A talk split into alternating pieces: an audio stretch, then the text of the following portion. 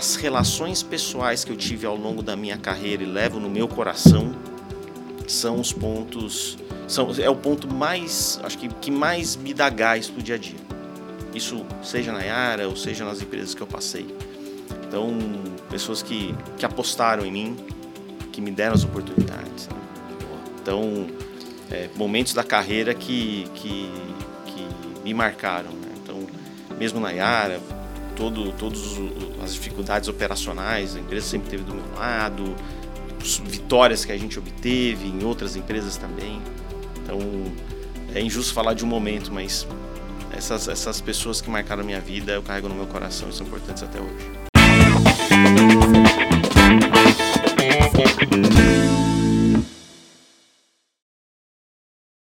Olá, seja bem-vindo a mais um episódio do NS TechCast, nosso espaço para falar de logística, de experiência, com profissionais aí que inspiram outros profissionais do nosso setor. Bom, hoje quem vai me acompanhar aqui é o Guto Malinski, CEO da Trize. Guto, obrigado aí pela tua presença mais uma vez. Obrigado pelo convite, Marco, obrigado mesmo. Valeu. E hoje a gente tem a honra de receber Alberto Rodrigues, que é diretor de logística da Yara Brasil. Alberto, obrigado pela tua presença aqui. Ah, Marco, Guto, obrigado, um prazer estar aqui com vocês. É sempre um prazer falar de logística e falar com gente que gosta também. Bom, Alberto, muito obrigado por aceitar o nosso convite, uma honra ter você aqui com a gente. E Alberto, para a gente começar, eu sempre peço aí para os nossos convidados se apresentarem em 30 segundos. O que, que você pode dizer aí, quem que é o Alberto em 30 segundinhos? Então, sou o Alberto Rodrigues, marido da Elaine, pai do José Eduardo da Lívia. É, sou mais novo de três irmãos. É, gosto muito do que faço. Acredito que ter felicidade e energia naquilo que se faz é sempre importante. A gente tem que dar sempre o máximo no dia a dia para chegar aos objetivos, não só profissionais, mas pessoais. Roberto, e aí é o seguinte, para começar aqui, para quebrar o gelo um pouquinho, eu fiquei sabendo que um dos seus hobbies é manter o seu primeiro carro né? É... O que, que você tem para contar aí para gente sobre esse, sobre esse assunto?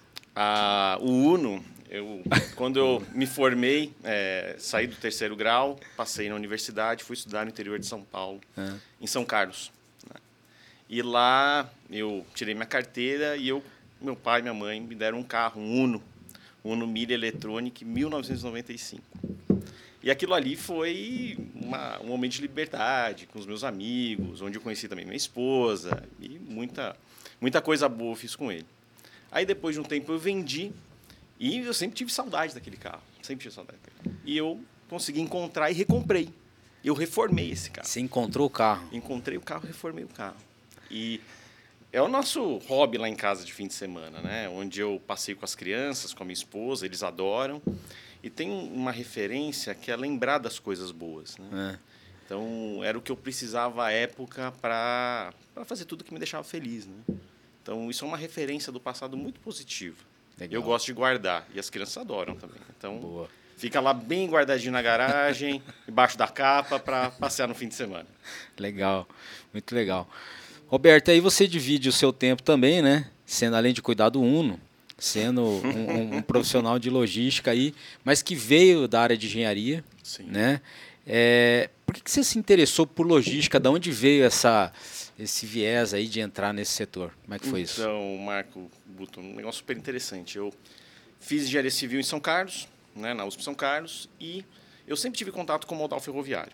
Né? Então, eu às vezes ia para a escola de trem, eu morava na cidade de Mauá, na Grande São Paulo, estudava em Santo André, então eu ia no, no ensino médio. Uh, e eu tenho, eu tinha um tio avô, né, meu padrinho, que foi ferroviário e sempre falava de ferrovia. E eu durante a faculdade fiz uma disciplina optativa chamada transporte ferroviário, e aquilo foi me interessando. E quando eu estava prestes a me formar, veio o processo trainee da LL. Então eu passei no processo trainee, eu não não ingressei no processo porque eu acabei não concluindo o curso naquele ano, mas eu fui efetivado uh, na LL e dei carreira, segui minha carreira lá dentro. E eu busquei é, o trabalho na engenharia da ferrovia, na manutenção da linha férrea. Né?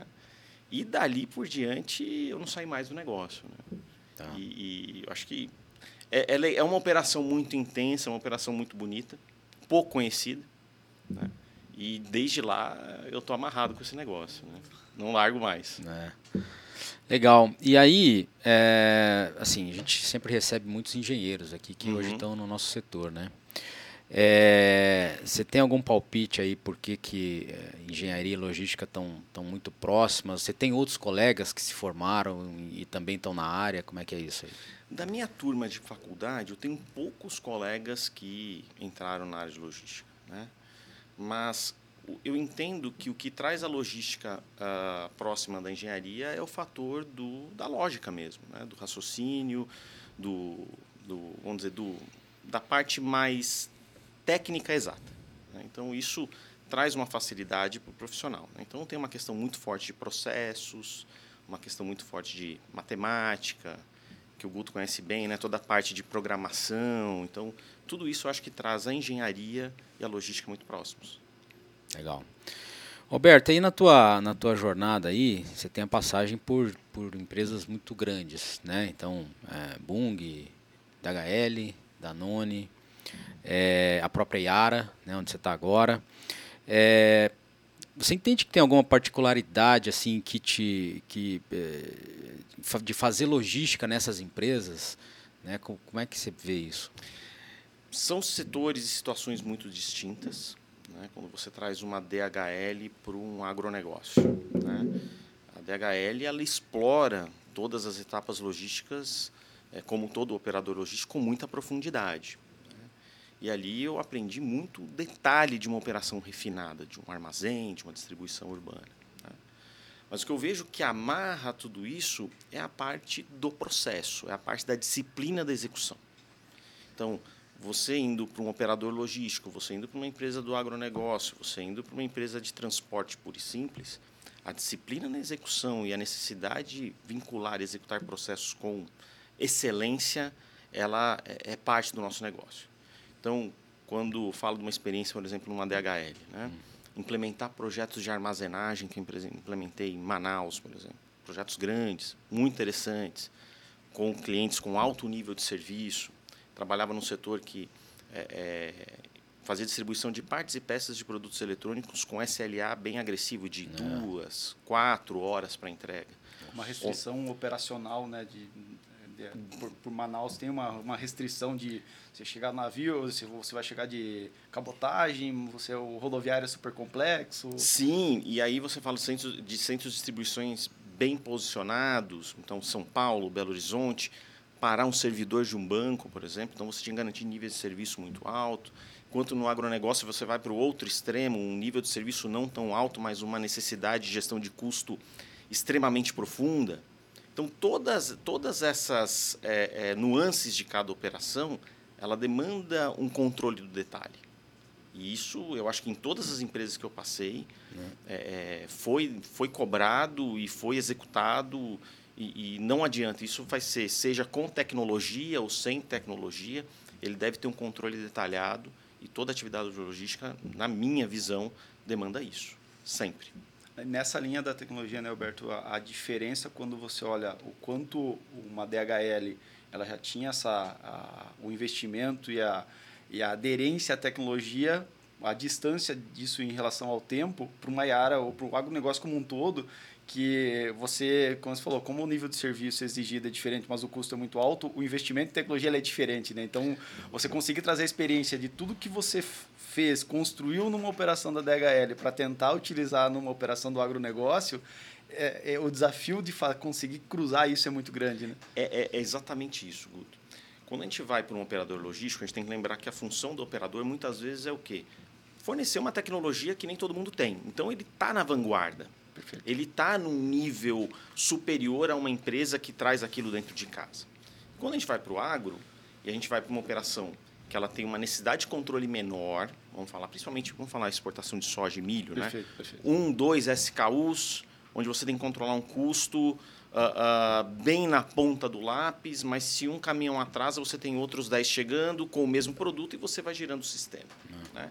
Mas é, a distância da, da tecnologia e da como posso falar, da inovação é grande. Quando gente fala do falando em logística, Perfeito. o grau do controle logístico. Mas a inovação no agro ela existe bastante na naquela operação. Perfeito. Né, Guto? Então, vamos falar até, nós, nós conversamos recentemente, né? terminais portuários com níveis de tecnologia super altos para facilitar o giro do ativo, o giro do caminhão. Perfeito. Isso é uma coisa que, que é recentemente implementada e todo mundo está colocando de pé porque todo mundo vê valor. Né? Exato. Então, acho que são níveis de tecnologia diferentes, mas todo mundo buscando uma inovação, É, uma melhoria. E quando a gente fala de, de né, obviamente a gente está falando do ponto de vista de logística. né? Se você olhar a tecnologia empregada em produção, seja na no, no- o que a evolução da tecnologia na produção agrícola, o Brasil tá é vanguarda Nossa, nesse boa. sentido. Que, Mas é a, referência. mas como você falou, a logística ela, ela até pelo, por ser ah, talvez um commodity, você é o, é o modelo que tem maior número de veículos, que é o ca- caminhão graneleiro, então você tem um a gestão disso é totalmente diferente de você falar de um, de uma, de um operador logístico que tem lá um cross-docking, a, a gestão ela, ela muda, né? Isso, tem um ponto que é, que é muito importante falar quando a gente entra no agro, né? que é a res- comparado a um operador logístico, que é a restrição clara de infraestrutura. Né? Então, eu não sei se vocês leram recentemente, saiu alguns artigos sobre, que o Brasil, para ele chegar no nível de infraestrutura adequado, ele deveria investir 4% do PIB durante 27 anos em todas as frentes, saneamento, energia, logística, tudo É. logística mais defasada. né? Então, a gente fala de uma necessidade de um controle operacional alto, mas que hoje é baseado numa operação naturalmente ineficiente pela falta de infraestrutura. Então, tudo que a gente empregar no agro para melhorar a eficiência dá resultado, mas até um certo limite que bate na infraestrutura. Perfeito. Então vamos chegar a um exemplo. Agora está aí de frente com uma super safra de soja, uma super eh, necessidade de escoamento. Né? Ah, Vê-se que a capacidade de armazenagem ela é inferior à capacidade de colheita, porque a colheita é muito rápida e o escoamento vai ficar realmente topado em capacidade. Como é que a gente supera isso? Você pode ter melhor tecnologia, não adianta. Você vai entrar Tem num teto. momento de ruptura. É. Então, isso tem que ser muito bem gerenciado pelos profissionais de logística, que, na minha opinião, que atuam no setor, fazem, em alguns momentos, mágica. né? E, e- ah, mas aí a tecnologia, realmente, ela, ela gera pouco valor pela restrição, né? Exato. Que, que trava todo o processo. É. Inclusive, ontem, Alberto, estava falando com um profissional da área também. E ele, e ele me disse que ele disse que vai travar. Você, muito você, você compartilha dessa visão? Você acha que se, por exemplo, 23 tiver um crescimento alto, eh, a gente consegue escoar? Eh, como é que você está vendo isso? Eu, eu, eu já passei por algumas situações semelhantes, né? Vamos lembrar, a, a infraestrutura do Brasil ela foi melhorando ao longo dos últimos 10, 15 anos. Vamos pensar agora o Arco Norte, né? Você falava escoamento por Miritituba, chegando ao Porto de Barcarena, que agora em 22 foi a, a região que mais exportou no Brasil pela primeira vez, exportou mais que os portos do Sul, né? Eu falo o seguinte, Marco, vai ser, Marco, vai ser nervoso, vai ser tenso, como Ah. sempre é, mas vai sair. O problema é o custo, né? Isso impacta em custo, né? Custo tempo, Então né? você vai ter um navio que vai ficar esperando mais tempo pela carga, você vai ter um caminhão que por maior demanda os fretes irão subir, uma armazenagem que vai ficar topada, então os custos de armazenagem também ficam mais, mais pesados, mas sai. Mas aí você descompensa alguma coisa, vai ser Entendi. o custo, né? infelizmente. É, é. É, é, é aquilo, o que o produtor hoje ele gera, como você falou, né, Guto? A, a agricultura brasileira ela tem um patamar altíssimo. Né? O que o produtor gera de valor, a gente pode perder isso na cadeia, né? o que é muito ruim. O que nos últimos anos a gente veio melhorando a nossa competitividade, por exemplo, no agronegócio, em relação aos Estados Unidos. Os corredores, quando a gente faz Uhum. paridade de entrega de, de entrega de produto na China, os custos ficaram muito próximos. Né? Mas são situações como essa que tira o valor do, do nosso negócio no Brasil. Uma pena, né? Uma pena. Mas vamos, vamos torcer que as coisas vão melhorar mais à frente. É isso aí. Roberto, aí você falou um pouco de, da questão de inovação também, né? É, e esse é um tema fundamental aí, né? acho que na agenda de todas as empresas embarcadoras, né? É, quando a gente fala de inovação, né? Para você, assim, qual é o seu maior foco é, nessa questão? Eu tenho eu tenho estimulado sempre a equipe, sempre estimulei a equipe para tratar de, em duas frentes. Aquela inovação que pode estar tá na tua frente, que não demanda o investimento, é uma atitude, é quase uma melhoria contínua, vamos dizer assim. E uma outra que é um investimento. Então, vamos pensar, será que para eu fazer uma negociação diferente com um transportador, eu preciso necessariamente de um investimento? Ele pode inovar na forma de executar. E o outro é em tecnologia. Uh, recentemente na Yara, vamos falar uma, uma inovação que a gente fez. A gente fez a primeira operação de cabotagem de fertilizantes do Brasil. Ah, é. né? Fizemos um investimento no nosso porto em Rio Grande, uh, que a empresa tem um terminal integrado, produção e portos. Tá. Carregamos o produto levamos para São Luís do Maranhão. E fizemos uma segunda operação recentemente, que foi Salvador, Maceió e São Luís. Né? Então, isso é, a gente associa sempre inovação à tecnologia. É. E, e, tem tudo a ver. Né? Mas também a gente tem que buscar naquilo que está próximo. Né? Então, foi um trabalho muito pesado do time comercial, do time de planejamento, time de operações, time de logística. Trabalho em conjunto que chegou no resultado. Mas, assim, Marco, tecnologia é uma coisa que hoje né, vocês estão, estão acompanhando cada vez mais, vocês são muito próximos. Diminui o custo da tecnologia possibilita, viabiliza, né? é, viabiliza a implantação. Né? Guto, a gente acompanha a evolução do KMM, uhum. do Trize, né? Uhum. Então, são tecnologias que cada vez estão mais acessíveis, né? que melhoram a vida do, do transportador, do motorista, do embarcador, e todo mundo tem que buscar. E a outra é essa operacional que todo mundo na ponta tem que estar tá dia a dia buscando para fazer melhor. Boa. E aí, Alberto, você citou para a gente aqui também, né, que o acesso à informação por meio da tecnologia é uma das maiores transformações aí do setor nos últimos anos, né? É, você acha que a gente está usando aí os dados da forma como a gente poderia? Como é que você vê essa questão de? Ah, Marco, não, né? Não. Tá longe, né? É, é, vamos pensar numa, numa cadeia de suprimentos clássica. Né? O seu produto segue na cadeia e a informação tem que ser trocada, né? Ela não, ela vai e volta ao longo dessa cadeia. Eu vejo que existe, claro, sempre a tecnologia, a capacidade de trazer esse dado e tratar esse dado, que cada vez é mais vasto, mas a colaboração entre os agentes da cadeia é fundamental. Ele é fundamental. Então, eu posso ter a informação, mas será que o embarcador ele está disposto a trocar essa informação com o prestador e gerar algo positivo para os dois? Será? Então, eu, eu vejo que a informação ela está cada vez mais acessível, mas tratar a informação de maneira colaborativa é muito complexo. Eu, eu, eu dou aula no MBA da, da Fundação Getúlio Vargas, né, na disciplina de gestão de transporte e distribuição. E tem um caso lá que eu trato que é um caso já relativamente antigo, tá? cadeia de, de refrigerantes. E a gente olhava lá atrás que para agentes dessa cadeia que são, é, é, vamos dizer, bem preparados, você fala de atacadista, fala das empresas também que têm um fluxo de informação super bom, já não era positivo. E daí, quando eu abordo na sala com os colegas da área de logística, tem muita gente da área, e aí, vocês concordam? Geralmente o pessoal concorda. Ah, é. Porque por mais que tenha informação, fluir isso na cadeia para gerar valor não é tão fácil. Não é tão fácil. É, mas eu sinto que talvez assim, não, é, não é mais um problema de tecnologia. Uhum. Né? Acho que é, é um problema ainda que está na cabeça dos gestores e, e, que, que existe, assim, que tem um receio de compartilhar informações. Né? Eu acho que vai passar muito por essa questão de mudança, talvez, cultural disso, para que isso Mudar possa acontecer. Né? Mudar o é, mindset. É. É porque no final é, a, gente, a gente discute muito isso. A solução ela é colaborativa. Não, vai, não existe alguém que vai chegar com uma mágica e solucionar sozinho.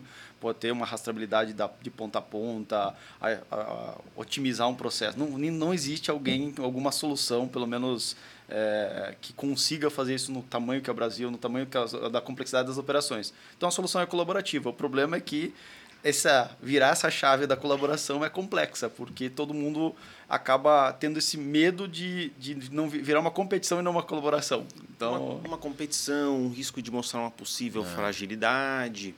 E aí eu vejo que, a, que como é, a logística tem alguns pilares, né? E você fala de um deles que é a consistência da execução, né?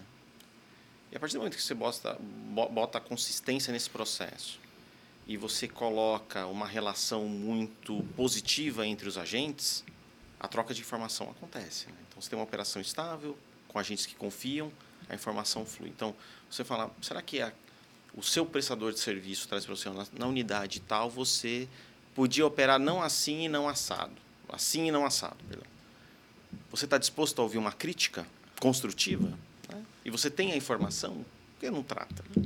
Então, é, é. eu vejo que essa construção ela é um pouco complexa. É, e no, no caso do fertilizante, é, é um desafio interessante, né? Porque, na teoria, é, sempre que, obviamente, quando você não tem o desencaixe da safra, mas na, na teoria, você sempre é o retorno de, uma, de um fluxo de, de, de grãos. Sim. Então, na teoria, você não teria problema de, de caminhão, de volumetria para transportar. Mas muitas vezes esse, esse o fato de não ser colaborativo, de você não ter a visibilidade muitas vezes de, desse, dos fluxos acontecendo, faz você ter um gap de caminhão que fala assim, peraí, você tem tanto caminhão descendo, como que eu não tenho caminhão para voltar, né? E é, e é, interessante, porque todas as operações que elas são de retorno, de, de que elas a sinergia delas seria o retorno, deveriam é, conseguir acompanhar, ter essa previsibilidade de vinda e ter o um trabalho facilitado para o pro processo Sim. de volta, né? Sim, Guto. Por isso que trabalhar em sinergia, a gente tem um projeto lá dentro da empresa, a gente chama de projeto Sinergia, né? que é conversar com as trades de maneira franca, falar o que, que você vê do seu lado, o que, que eu vejo do meu, como a gente colabora, né? Para buscar o máximo dessa sinergia. Você abre as informações, né? Perfeito. De maneira consistente, seguindo todas as regras de compliance, tudo. Você consegue informações ricas, né? Por exemplo, a questão da safra, quais são os principais fluxos, quais são os riscos, os bons transportadores que estão ali apoiando, de que forma a gente pode trabalhar em conjunto para buscar um negócio para o embarcador da origem, do destino e o transportador fluir, porque o transportador ele tem o interesse de não parar o caminhão. Perfeito. Então, se você faz. O, o, aí é aquela história, um dos pilares, né? A gente nunca pode esquecer. Uh, nos Estados Unidos, 60% do custo é transporte, no Brasil, 80%. A gente é apoiado no modal, que tem o modal rodoviário, por todas as restrições que a gente já bem conhece de, de infraestrutura. Se você chega para esse transportador e coloca o caminhão dele rodando o máximo do tempo com a capacidade sempre lotada, ele está feliz da vida. E por consequência, o teu custo vai diminuir, porque eh, no final você consegue gerar valor operando, não com o caminhão parado, né? Sim. Você tira a ineficiência da cadeia. E aí volta ao ponto, né, Marco? A gente está disposto a colaborar com essa informação. É, é. Isso vai mostrar uma fragilidade. É, então, essa, essa, essa sinergia, essa troca de informações, tudo isso que a gente está falando, é, gera muito valor. Gera muito valor. Legal. Boa, tomara que o pessoal escute aí. tem que trabalhar. Isso é, um negócio, é um trabalho do dia a dia, né? A gente tem uma, é, tem uma necessidade de estimular as equipes de campo, né? A gente tem, o agro ela tem uma operação logística muito descentralizada. E as equipes de campo têm que ter essa, essa abertura, essa confiança, esse ambiente positivo para trocar essas informações. Né? É, não é uma decisão que ela, ela é um nível toma essa decisão e ela, ela não é um negócio aqui de São Paulo. Isso é cultural. Você tem que fazer essa é chegar lá na ponta do, do teu gerente da operação para ele tomar, para ele entender que isso faz sentido. Né? Faz sentido, porque é uma operação muito intensa, né? É uma operação muito intensa. Roberto, e aí você está é, na Yara desde 2018. 2018. Né? A Yara é uma empresa norueguesa. Sim. Como é que é a visão da companhia em relação à logística? Assim? Você sentiu alguma diferença das empresas que você trabalhou? Como é que é isso lá? Olha, é, é, a Yara é uma empresa norueguesa, é, tem uma participação relevante do governo norueguês, uh, entende que o papel dela, além, como toda empresa, é gerar resultado, mas ela tem um papel na sociedade muito relevante, que é fornecer o fertilizante. Não sei se vocês sabem, o fertilizante ele é um produto que ele potencializa a produção, a produção agrícola em 50%. Então, existe um papel relevante para a fome no mundo. Hum. Né? Então, a empresa tem muita consciência disso.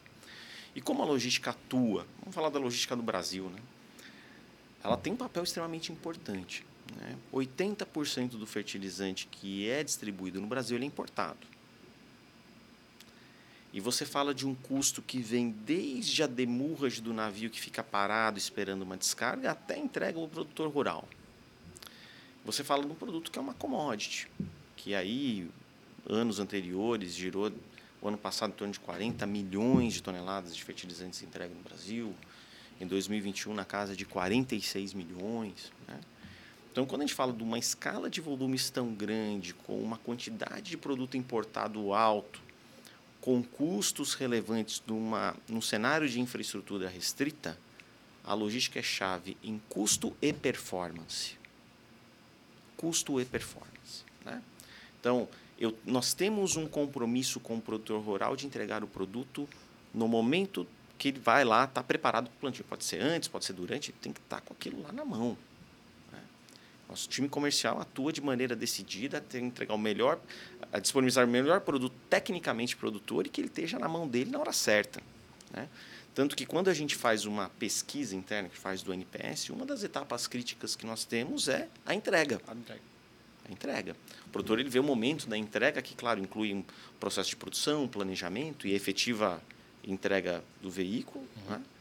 Mas toda essa cadeia é logística pura. E a empresa tem a consciência do quanto isso impacta na performance e experiência do cliente e no custo.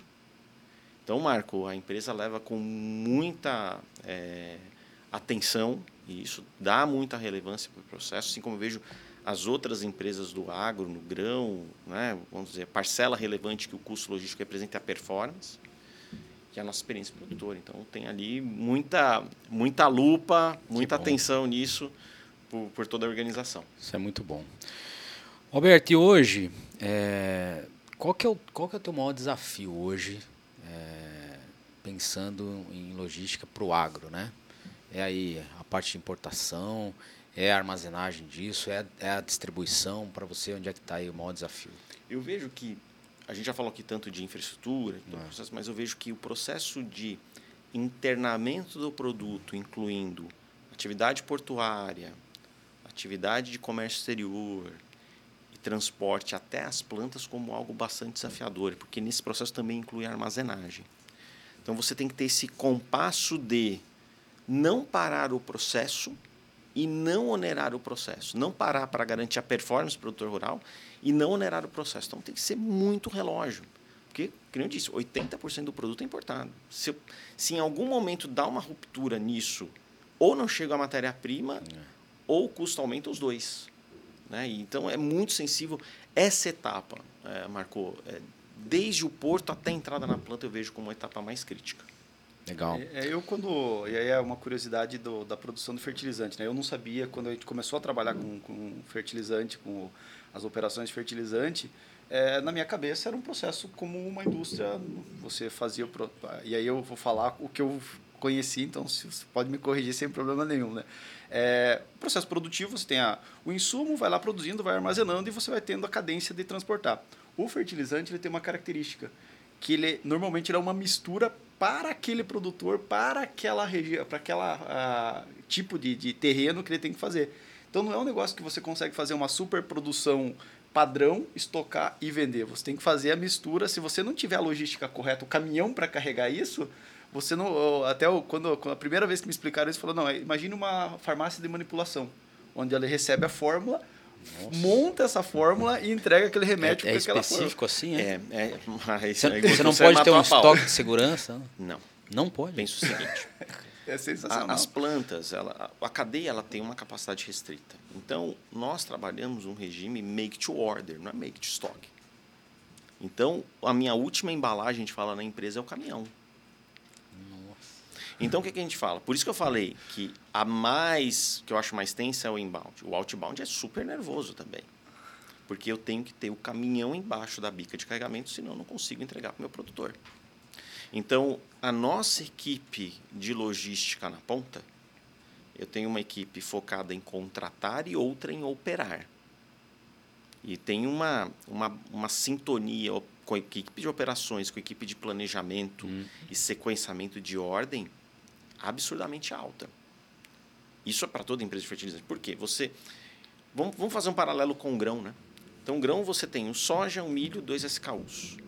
No fertilizante, eu posso, eu tenho vários, várias matérias-primas onde eu posso ter a mesma matéria-prima da origem A e da origem B. Eu não posso misturar. Então, eu tenho uma complexidade de gestão de estoque e eu tenho uma complexidade para fazer a mistura cada composição, cada porcentagem é um SKU diferente. E eu tenho que entregar para o meu produtor. Então, lá no final do dia, a planta ela entrega com o caminhão embaixo da bica. Pouquíssimo estoque eu tenho pronto, alguns produtos muito específicos, mas o resto é em cima do caminhão. Então, é uma operação que não para. É. E se você, por exemplo, ah, vou produzir 200 caminhões hoje. Se esses caminhões não tiverem, se chegarem em 180, eu perdi 20 caminhões de produção. Eu não tenho como produzir esses 20 caminhões e deixar para amanhã compensar isso. Então é. É uma, é uma necessidade. Aí vira, você vira numa restrição de capacidade, principalmente na época de safra, É. né? que acontece na entrada do segundo semestre, acontece até metade do segundo semestre. As plantas trabalham a capacidade cheia. Se eu não coloco o caminhão na hora certa, eu não entrego o produto e não recupero aquela capacidade. Então você entra muito parecido com as limitações que a gente tem no modal ferroviário. né? Então, se a ferrovia ela ofertou o vagão e aquele produto e aquele aquela trading não colocou o soja dentro, ela carregou um terceiro, você perdeu a capacidade. E foi. Então você tem a obrigação de manter o seu pipeline rodando. É uma operação, uma operação bem bem assim estressante em alguns momentos, mas quando ela roda e você vê funciona. Dá um orgulho. É, é- é um prazer. É legal demais. Eu já estava achando gosta- a sua vida complicada, agora piorou. Não, mas tudo dá certo. final. A equipe tem que trabalhar duro. Trabalha duro que dá Tem certo. Tá muito bem planejado, né? É, muita dedicação, muita dedicação. É, e aí, então, aí eu já queria entrar num assunto aqui que é, é, até você comentou com a gente, né, que um dos grandes diferenciais da logística brasileira é o profissional, né, é, de logística que a gente tem, né? É, assim, por que, que você acha isso? Assim, a gente tem realmente alguma coisa diferente? É a, é a capacidade de, de se reinventar? Como é que você vê isso? Eu vejo profissional, Marco, de logística no Brasil, né? não, claro, não menosprezando os colegas Sim. de outros países, pelo amor de Deus, mas essas limitações que a gente enfrenta não são rotineiras em outras localidades né? dos, dos países. A gente tem uma restrição de infra, já falamos bastante, uma questão tributária complexa, né? que, que realmente torna a execução uma a execução ela também tem como uma base a questão tributária, né, que pode deixar a sua operação mais difícil. Você tem restrições de segurança, né, como a gente vê em algumas localidades, uma preocupação com roubos, assaltos, gerenciamento de risco, uma situação bastante difícil que a gente Aumentou enfrenta no Brasil nos últimos anos, inclusive no agronegócio, né? no agronegócio, né, quadrilhas especializadas atuando nesse assunto, então é mais um tema que traz uma complexidade para a execução. Então, eu vejo que tudo isto posto, Marco, tem que executar. E a operação não para. Né? Eu conheço várias, várias pessoas de vários setores, vocês aqui acompanham também muita gente. É, às vezes a gente impressiona como é que as coisas funcionam num ambiente tão complexo. Né? Ah, eu vejo essas decisões de infraestrutura que a gente vai passar agora na, so- na soja, Né? como você bem disse, falou, Alberto, e aí, vai travar? Não, as coisas vão acontecer. As coisas sempre acontecem. Pode ter suas dificuldades, mas acontece. Então eu vejo que o profissional de logística é uma peça-chave para que tudo ocorra com sucesso ou com o mínimo de dificuldade. Legal. É, e como é que você vê, assim, como é que você tem visto aí, né, do, do pessoal que você acaba contratando? É, como é que você consegue ver a questão de formação, né, assim, o pessoal chega preparado ou não? É, como é que você está vendo aí esse mercado, a formação desses profissionais da nossa área? Eu vejo que nos últimos anos surgiu muitos cursos, o que é extremamente positivo, ah, mas não com a riqueza de detalhe. E isso adquire no dia a dia. né? Então eu vejo que a característica do profissional de logística, ele tem um conhecimento mínimo que hoje ele adquire, é uma, um pedaço dela. Mas o perfil, ele é importante. Eu costumo dizer que na atividade logística tem que ter energia, tem que ter uma dedicação à operação. Tem que entender a operação. Então, sempre sempre cobro do meu time. Gente, o pessoal está entendendo o que está acontecendo na ponta? Então, aqui, Marco, respondendo de maneira bastante objetiva. Formação melhorou, o resto aprende em casa. E como aprende em casa? Entrando na operação. Aí, depois que entendeu a operação, vai fazer atividades mais administrativas, de gestão, mais táticas, operacionais, estratégicas, mas tem que entender a operação. E isso aprende no dia a dia. Legal. Não adianta. Tá bom. Um outro assunto aqui super é, importante, né, Alberto? E acho que para o agronegócio ainda maior, é a questão do ESG, né?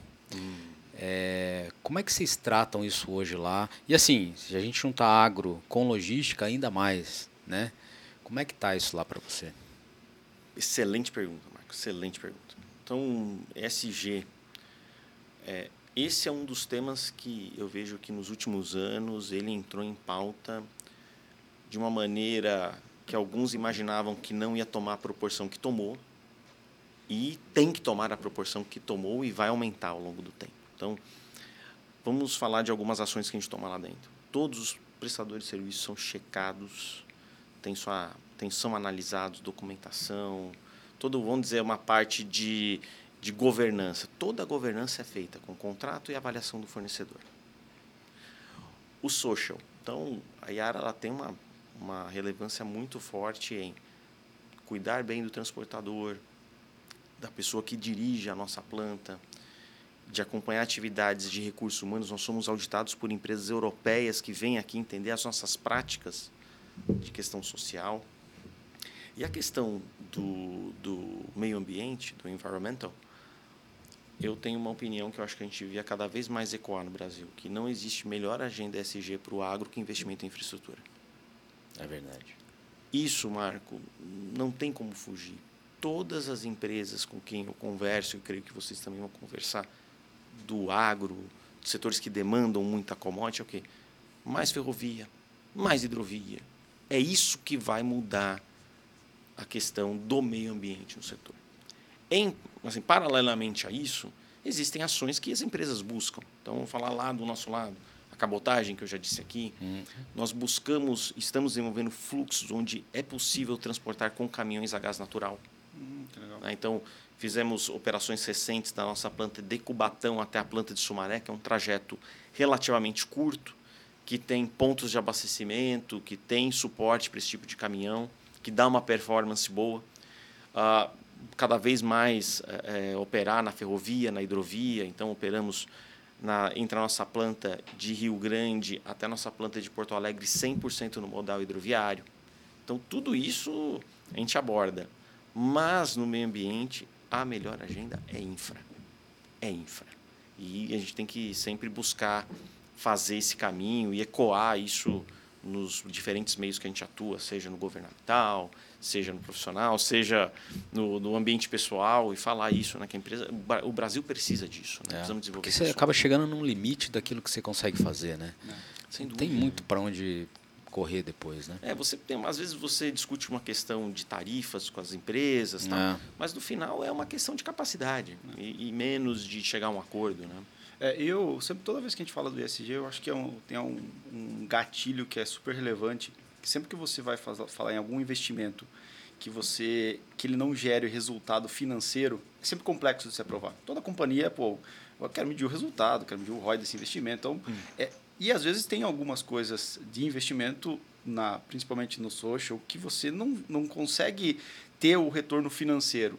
E isso era, assim, existia uma complexidade, pelo menos a nossa percepção olhando de fora, existia uma complexidade maior dessa aprovação, de você conseguir comprovar que aquilo gerava um resultado positivo. E o ESG ele deu, é, deu luz a todas essas ações. Então, a partir do momento que você tem, você consegue comprovar que aquilo é uma, é uma agenda que vai impactar no ESG, a aprovação disso, desse recurso, ficou mais, mais fácil. Então, a gente, pelo menos in, uh, olhando as, as ações das empresas, é, parece que isso destravou muita coisa que, que parecia que estava muito tempo enroscada e hoje está todo mundo pô, positivamente fazendo isso. Né? Uma coisa que, nas, nas empresas que entram profundamente na questão SG, o fato é, quando você busca parceiros que estão em sintonia com você, os resultados vêm mais fácil. Então, o investimento social, muitas vezes, ele não é grande. Ele não é grande. Quando eu digo proporcional a um grande ah, projeto. Ele, ele, você pode fazer ações efetivas com investimentos que não são pequenos, mas às vezes você achava que era muito maior e não é. Né? Então, é, tem que. É, essa, a gente fala da cultura, né? Uhum. O negócio está destravando, Guto. O negócio está destravando. Exatamente. E o pessoal está vendo valor quando as empresas que estão alinhadas fazem as mesmas práticas. Né? Perfeito. Legal. Roberto, aí é, você contou para a nossa equipe que a tua, tua experiência na manutenção da linha ferroviária aí foi transformadora, né? Até a gente agora a gente está pedindo para os convidados trazerem um, alguma coisa, né? Assim, e o Alberto nos trouxe ali, não sei se a câmera está pegando, mas um, uma uma locomotiva ali, é, é Alberto. Então para ver como isso realmente foi transformador na tua vida, né? Tava na minha coleção lá em cima, assim, eu tenho, tenho minhas coisas no escritório, mas eu, eu prezo assim, não, o pessoal pediu, vamos deixar um negócio que eu gosto para para marcar Legal, lá, obrigado. Vai ficar, é vai ficar, bem guardadinho aqui com a gente também. Que bom. Mas assim, que, o que exatamente te marcou nessa experiência aí? Ah, marcou muita coisa, cara. Então, quando eu fui trabalhar na LL, eu comecei como supervisor de operações na unidade de Jacareí, fiquei um mês. Aí eu fui trabalhar como analista de gestão de transporte rodoviário em São Paulo por cinco, seis meses, as coisas mudavam muito lá. E eu tinha o meu desejo de trabalhar na linha, manutenção de linha férrea, como eu disse, que veio da minha formação de engenheiro civil. E eu fui trabalhar. E era uma, um trecho no interior de São Paulo que haviam quatro equipes distribuídas ao longo do trecho, onde tinham pessoas com experiência de 20, 25 uhum. anos. Já um pessoal bem assim, ferroviário mesmo, na sua essência. O pessoal gostava do que fazia e dedicado. E quando você vê o tamanho daquela operação, a responsabilidade daquela operação, por exemplo, transportar combustível em cima da linha, a sua responsabilidade de manter aquela linha para não ocorrer nenhum acidente naquilo ali. Né? E você vê toda aquela operação rodando com pessoas que gostam e vivem aquilo, e você coordenando um time, liderando onde eu coloco o meu dinheiro, como é que eu controlo a manutenção, como é que eu. Também foi meu momento de aprender a trabalhar com, com time, né? E fui ali, o jogo de cintura, eu fui desenvolvendo. Em alguns momentos eu fui muito duro, muito complicado, mas acho que é tudo, faz parte do desenvolvimento, né? Sim. Mas eu aprendi demais. Então, eu realizei um desejo de trabalhar com engenharia, trabalhar na manutenção do negócio que eu fui estudando e gera muito gosto, e ver uma operação rodando, ver a locomotiva passando, e, e aquilo funcionando, e a máquina não parando. É muito legal, muito prazeroso, muito prazeroso. Aí você entende como o papel de um time movimenta um negócio. Isso foi para mim foi marcante. Pô, eu tinha 22, 23 anos. Que legal. É, porque é um modal que, assim, diferente do rodoviário, né, que você vê o tempo todo, os caminhões e tudo mais, o, o, ferroviário, talvez você veja uma locomotiva passar de vez em quando. Então a gente não tem a dimensão disso que você falou, né? Do tamanho da operação, da complexidade do negócio, isso para quem está de fora. O comprometimento né? e a paixão do ferroviário que atua ali, é. né? os procedimentos que ele segue, as responsabilidades de segurança, o quanto ele representa para a sociedade local. Isso é muito legal, isso é muito legal. Que bacana. Muito bonito. Legal. Roberto, aí você diz também que, que você concilia aí a vida profissional e pessoal, né? trabalhando intensamente né? durante a semana e, e mantendo ou tentando manter o fim, o fim de semana é, sem preocupações, né? É, Dá para fazer isso é, na área de logística? É, como é que faz aí? Pra... Olha, Marco, essa é uma pergunta tensa. A patroa, quando vê aqui o podcast, ela vai, ela vai, vai me cobrar. Mas o que acontece? Eu, eu, eu sempre, eu sempre assim, o meu celular fica 24 por 7 ligado. Qualquer hora que você ligar, meu celular vai tocar. Mas eu evito sempre, muito cedo ou mais à noite, ficar ligado em celular. Cada vez mais eu controlo isso, porque ali o estímulo é constante. É. Né? E eu atuo durante a semana de maneira mais profunda, às vezes eu estico o horário, para quê? Não levar trabalho para o fim de semana ou para a semana que vem e você ficar acumulando. Né? Então, eu, eu tenho um hábito muito, muito pessoal, que é, quando eu saio de casa falando meus problemas, isso é um mantra meu, meus problemas de casa ficam aqui, vou entrar no trabalho, é a mesma coisa. Quando eu entro em casa, os problemas do trabalho ficaram lá. E eu, eu, eu, é uma coisa que eu vou me disciplinando. Mas aquilo, né? não, não existe nada infalível. É, é, nós somos um só. Sim tem momento que isso mistura, momentos de tensão ou de um lado ou do outro. Tem safra. Tem safra. mas eu acho que essa, essa, esse momento de qualidade com a família é reenergizante. É. Tem que ter com é a família, né? com amigos, né, Guto? É, é, você chegar e falar assim, gente, ó, deixa o celular aqui de lado. Se tocar, eu estou à disposição. Né? A operação não para. A operação, é, a gente embarca aí o Brasil inteiro tem caminhão nosso rodando, ferrovia, navio chegando, operação de navio, descarga de navio não para, né? Então, Tá, tá, tô sempre disponível para quando ligar para alguns. Mas deixa o celular de lado, vamos curtir um momento aqui com qualidade com a família, né? Tem que ter isso, senão um negócio desse que não para, você fica louco, né? Fica louco. Então, mas eu, eu consigo conciliar. Foi um exercício constante. Eu tive meus momentos já de muita intensidade no trabalho e aí você com o tempo vai moldando, vai trabalhando bem com a equipe. Minha equipe é formidável. Tem um, um time, quando eu falo lá dentro, falo, tem um time de águias lá, né? Uma equipe fabulosa que toca a operação dia a dia, que participa da gestão, toma frente em assuntos, que atua comigo junto em problemas. Então, é, tem que confiar na equipe, saber distinguir os momentos, ter a qualidade com a família, deixar um pouquinho o celular de lado, mas sempre pronto para receber uma ligação e vamos embora. É, mas isso dá longevidade, né? Porque pô, todo mundo conhece alguém que chegou no limite, o cara fala, pô, jogou tudo pro alto porque não ah, explodiu. Então, se você não conseguir equilibrar isso, você, o teu tempo é limitado. Você vai chegar uma hora que, cara, ninguém aguenta, né? Então, acho que é. conseguir é um desafio equilibrar, mas isso te permite continuar, né? Isso. Então, imagina, né? No momento da pandemia, todos nós aqui passamos por situações limite, né? Operação não podendo parar, nossos colegas nas, nas fábricas, o pessoal da, da operação em si, das plantas, e os colegas de logística lá nas plantas, a gente preocupado com eles, mas, gente, vamos dar o máximo de instrução, vamos vamos fazer tudo que pode, vamos agarrar firme que a gente vai sair do outro lado. Saímos bem do outro lado, né? Então, tem momentos de mais tensão, mas você tem, tem que ter a resiliência. Né? Exato. Tem que ter resiliência, né? Faz parte da vida adulta, né? Isso tem aí. que seguir, tem é que seguir. Mesmo. Tá bom. Roberto, e aí, alguma passagem nessa toda a sua trajetória aí que você já tem que te marcou demais, assim, um fato que aconteceu, alguém que passou né, pela tua vida durante esse processo? Eu tive muita sorte de ter bons, bons líderes. Assim, pessoas que eu, que eu mantenho relação até hoje são grandes amigos, né? E colegas de time, pares ou, ou, ou colegas que trabalharam na minha equipe, né? Eu entendo, Marco, que essas relações que eu levei no trabalho e levei para a vida são os pontos mais marcantes, mais marcantes. Pessoas que viraram um exemplo para mim profissional e pessoal. Né? Aqui falar o nome de um ou outro é injusto, mas assim tem pessoas que para mim são um exemplo em capacidade de execução. São assim, nossa, como é que essa pessoa consegue fazer tudo isso com tanta qualidade? Outras que são muito hábeis no relacionamento pessoal, você fala, nossa, são um exemplo.